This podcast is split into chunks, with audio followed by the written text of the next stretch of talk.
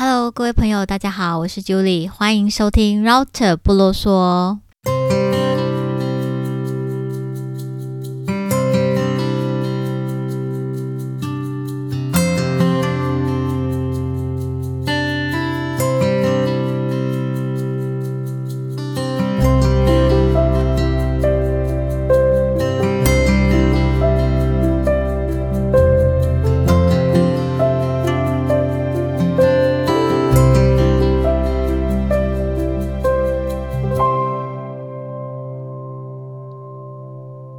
说到唐凤，不知道您对他的印象是什么？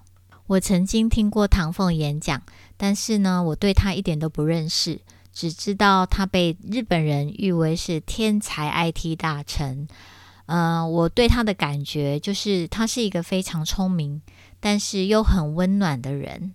因着对他的好奇呢，我看了一本呃邱美珍跟郑仲兰写的《唐凤》。叙述他成长的脉络，以及他投入开放政府、公民政治、教育改革、两性平权和社会创新的一个思维行动，以及他所看待的自由跟未来。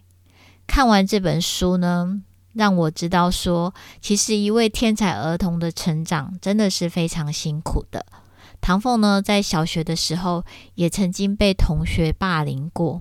所幸呢，他有一位非常开明的爸爸，跟一位很好的妈妈，有着这么好的父母的陪伴和教育，让唐凤呢可以不遵循呃旧有的传统教育路线，让他呢可以顺利的成长，并得到正常的教育，适合他的教育，而且自由的发光发热。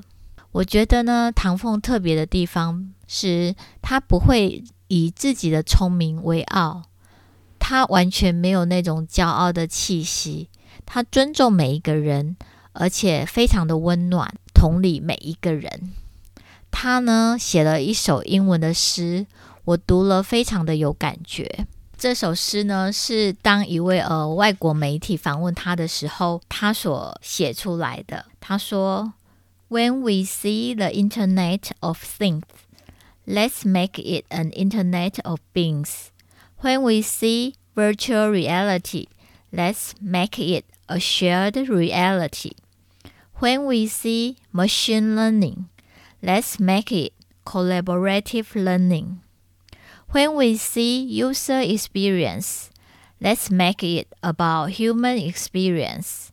Whenever we hear the Singularity in near.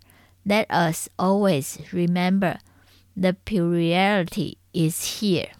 当我们看见万物联网的时候，愿我们将智慧联网；当我们看见虚拟实境的时候，愿我们将实境共享；当我们看见机器学习，愿我们能够协力学习。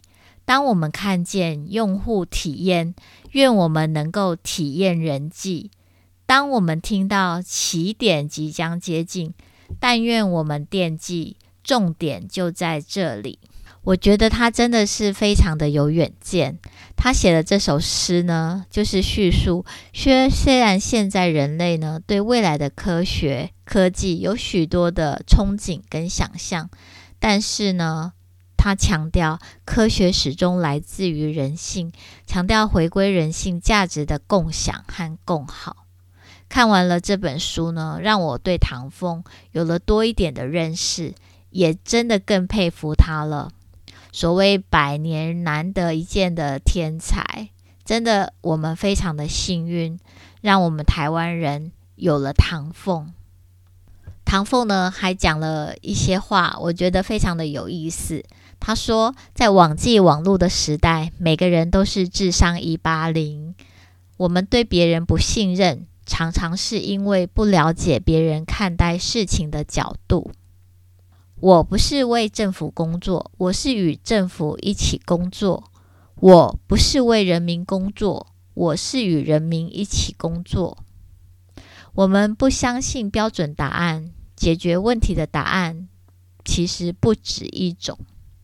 每一个人呢都与众不同，与众相同是一种幻象。性别不是是非题，而是填空题。唐凤的性别就是唐凤。起点即将接近时，谨记得重点就在这里。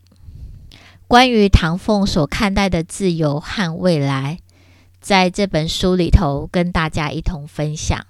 这本书呢，就介绍给各位朋友，我觉得真的非常的有意思，也许可以带给你一些新的启发。我今天就简单聊到这喽，我们下次见，拜拜。